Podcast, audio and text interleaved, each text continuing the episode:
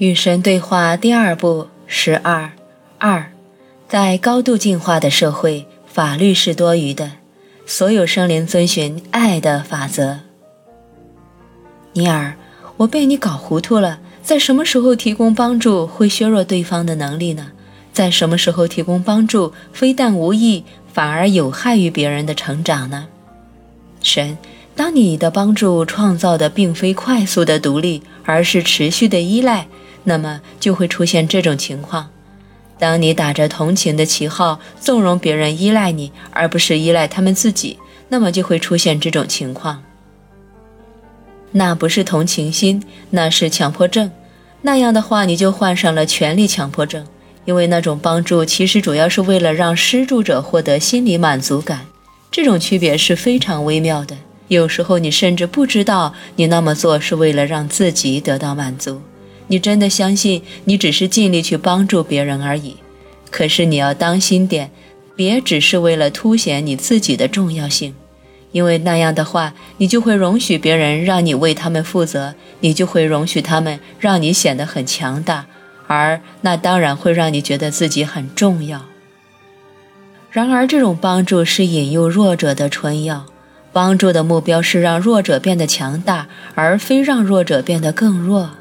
这正是许多政府扶助制度的问题所在，因为他们所做的通常是前者而非后者。政府出台扶助制度，可能是为了稳固自身的统治。这些政府的目的，可能是为了证明他们有存在的必要，因为他们能够帮助那些他们想要扶持的人。政府的扶持都应该有个限度，它可以在人民确实需要帮助时。去扶助他们，但不能让人民养成对扶助的依赖，而是让他们学会自食其力。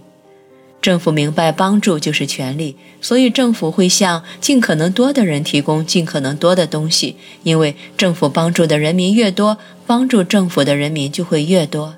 凡是得到政府支持的，无不支持政府。尼尔，那就不应该对财富进行再分配。共产主义宣言是撒旦的宣言。神，撒旦当然是不存在的，但我明白你的意思。各尽所能，各取所需。这句话蕴含的意思并不邪恶，它很美丽。它无非是用另一种方式说“四海之内皆兄弟”，有可能变得丑陋，是对这种美丽思想的落实。分享必须是一种自发的生活方式，而不能是政府强行施加的命令。分享应该是自愿的，而不是受到强迫的。尼尔，但我又想和你争论了。最好的政府就是人民，人民是政府的各种制度为生活方式，他们通过这些机制分享社会的财富。而且我想指出的是，人民通过他们的政治体制集体的选择了这么做，因为历史反复的证明给人民看，那些有者绝对不会和无者分享他们的财富。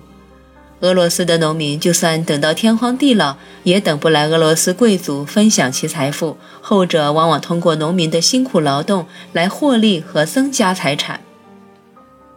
贵族只留给农民勉强够活命的口粮，以此奖励他们继续在土地上耕作，让拥有土地的贵族变得更加富有。这哪是互相依存的关系呀？就不公平程度和腐败程度而言，这种只有你帮助我，我才会帮助你的社会关系，比政府发明的任何制度都要厉害得多。令俄罗斯农民奋起反抗的正是这种腐败，正是由于人民对有者永远不会主动将其财富送给无者的情况感到绝望，才会创立一个保证所有人都得到平等对待的政府。当饥肠辘辘、衣衫褴褛的民众在法国的玛丽皇后窗下吵闹的时候，皇后正躺在镶金嵌玉的浴缸里，慢慢的品尝着进口的葡萄，轻描淡写的说：“让他们去吃蛋糕呀！”令受践踏者忍无可忍的正是这种态度。这种情况导致了法国大革命，创造出所谓的反对党政府。劫富济贫的政府被称为反对党政府，而纵容富人、剥削穷人的政府则被称为镇压的政府。甚至你可以去问今天的墨西哥农民，据说掌控墨西哥的其实是二十到三十个有钱有势的精英家庭，主要是因为他们拥有这个国家。与此同时，有两千到三千万人生活在极端的贫困之中。所以，墨西哥农民在1993年和1994年间发起革命，以此迫使该国的精英政府承认他有帮助人民的责任，至少应该让人民能够谋得三餐温饱。这就是精英政府和民有、民治、民享政府的区别。难道人民政府不正是由那些对自私的人性感到绝望的愤怒人们所创立的吗？难道政府制度不正是为了补救人类不愿意相濡以沫的本性而出现的吗？难道政府没有制定众多公平住房法律、儿童劳工法案和支持有孩子需要抚养的单身母亲的制度吗？难道政府的社保制度不是为了向老年人提供他们的家人不愿或者无力提供的东西吗？我们仇视政府的管制，可是，在没有管制的时候，我们又不愿去做那些必须做的事。你说，我们到底应该怎么办呢？据说，从前有些煤矿工人的工作环境特别糟糕，后来政府要求那些肮脏而富有的矿主清理他们肮脏的煤矿。那些矿主为什么不主动去做呢？因为那会降低他们的利润。富有的矿主根本不管危险的矿井要死掉多少贫穷的工人，才能让利润延续和增长。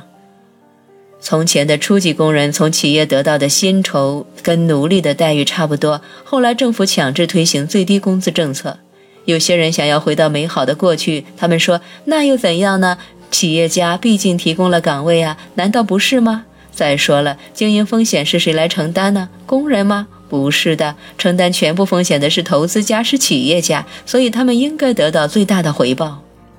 凡是认为雇主应该尊重那些为他赚钱的员工的人，无不被称为共产主义者；凡是认为住房福利不应该因肤色拒绝申请者的人，无不被称为社会主义者；凡是认为女性不应仅因性别而得不到录用或升职的人，无不被称为激进女权主义者。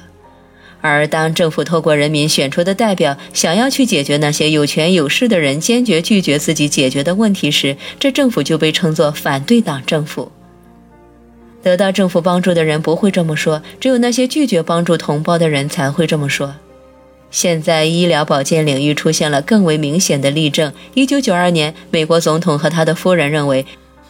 数百万美国人民得不到预防性医疗保健服务的情况是不公平的、不适当的。他们的看法引发了一场大争论，甚至连制药业和保险业也参与其中。政府提出了解决方案，私营行业也提出了解决方案。但真正问题并不在于谁的方案更好，真正的问题在于为什么私营企业没有在很早之前提出他自己的解决方案。我愿意告诉你原因，因为他没有义务那么做，没有人会因此而抱怨他，而且这个行业是唯利是图的，他的眼里只有利润、利润、利润，所以我得出这种看法：我们对政府怒吼、咆哮和抱怨是没有用的。很明显的事实是，政府处理了私营企业不愿解决的问题。我们也可以这么说：即使政府目前的所作所为违背人民的意愿，但只要人民控制政府，美国的情况大体上就是这样的，政府就能够继续制定和实施解决各种社会问题的方案。因为大多数人是无钱无势的，他们只好通过法律捍卫自己的利益，得到社会不肯自愿送给他们的东西。只有在那些政权并不掌握在人民手里的国家，政府才会对不公平的社会现象坐视不管。所以现在的问题是，政府管多少算管得太多，管多少算管得太少。我们怎样才能取得平衡？神，哇！我以前还没见过你这么慷慨陈词的样子呢。在我们这两本书里面，你一口气说这么多话，还真是少见。尼尔，是啊，你说过这本书要讨论某些人类大家庭面临的全球性问题吗？我想我刚才提出了一个大问题。神是的，你说的很好。数百年来，从汤恩比到杰斐逊，再到马克思，每个人都想解答这个问题。尼尔，好吧，那么你的对策呢？神，看来我们又得绕回去了。我想要重申我说过的某些话。尼尔，你说吧，也许我是需要再听一次。神，首先我要指出的事实是我并无对策，因为我不认为这是个问题，它只是事实而已。我对那种事实没有好恶之分，在这里我只是实话实说，描述每个人都能看到的事实。尼尔，好吧，你没有对策，你没有好恶，你能说说你看到的事实吗？神，我看到的事实是，世界尚无出现能够彻底的解决这个问题的政府。不过，美国政府在这方面做得最好。困难在于，善意和公平属于道德的范畴，并不属于政治的领域。政府是人类想要强制推行善意和保障公平的尝试。然而，产生善意的地方只有一个，那就是人类的心灵 （heart）。能够将公平概念化的地方只有一个，那就是人类的精神 （mind）。能够真正惊艳到的爱的地方只有一个，那就是人类的灵魂，因为人类的灵魂就是爱。你无法将道德变成法律，你们无法通过法律勒令人们彼此相爱。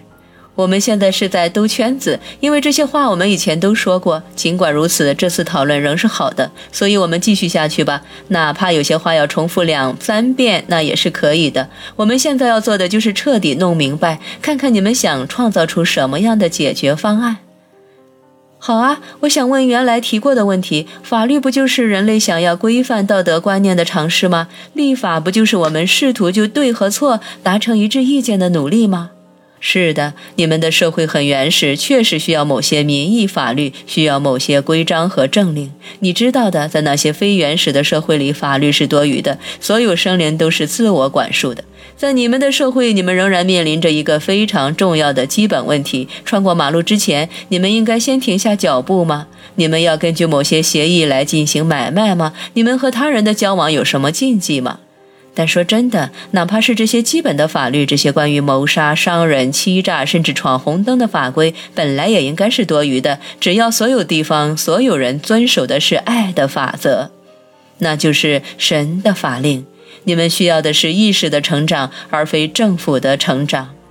尼尔，看来我们只要遵守十诫，就万事无忧了。神十诫这种东西是不存在的，请参见第一卷对这个问题的详细论述。神的法就是没有法，这是你们无法明白的道理。我没有任何要求。许多人无法相信你最后这句话，请他们看第一卷，他完整的解释了这个道理。那就是你对这个世界的建议吗？彻底的无政府状态？我没有任何建议，我只是说出可行的办法。我只是告诉你，实际上什么是可行的。我也没有说无政府状态，完全没有任何管制规章制度或者禁令是可行的。只是只有高级生灵才能采用这种形式。可是，在我看来，人类还不算是高级生灵，所以某种程度的管制是必须的，直到你们人类进化到能够自然的去做本质上正确的事情。在这之前，你们设立政府是非常明智的做法。你刚才说的那句话一针见血，无懈可击。当人们能够自己做主的时候，他们往往不会去做对的事。真正的问题不在于政府为什么要将如此之多的规章制度强加给人民，而是政府为什么不得不这样做。答案跟你们的分离意识有关。你是说我们那种认为我们自己是彼此分离的个体的意识吗？是的。但假如我们不是彼此分离的，那么我们就是一体。那不就意味着我们要为彼此负责吗？是的，但那不会妨碍我们取得伟大的个人成就吗？如果我要为所有人负责，那么共产主义宣言就是对的：各尽所能，各取所需。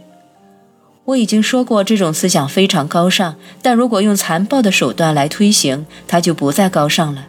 这就是共产主义的问题所在。这种思想是没问题的，但它的施行很有问题。有人说，这种思想必须通过强制手段来推行，因为它违背了基本的人性。你这句话真是一语中的。需要改变的是基本的人性，你们必须在这方面做出努力。是创造出你提出的那种意识转变吗？是啊。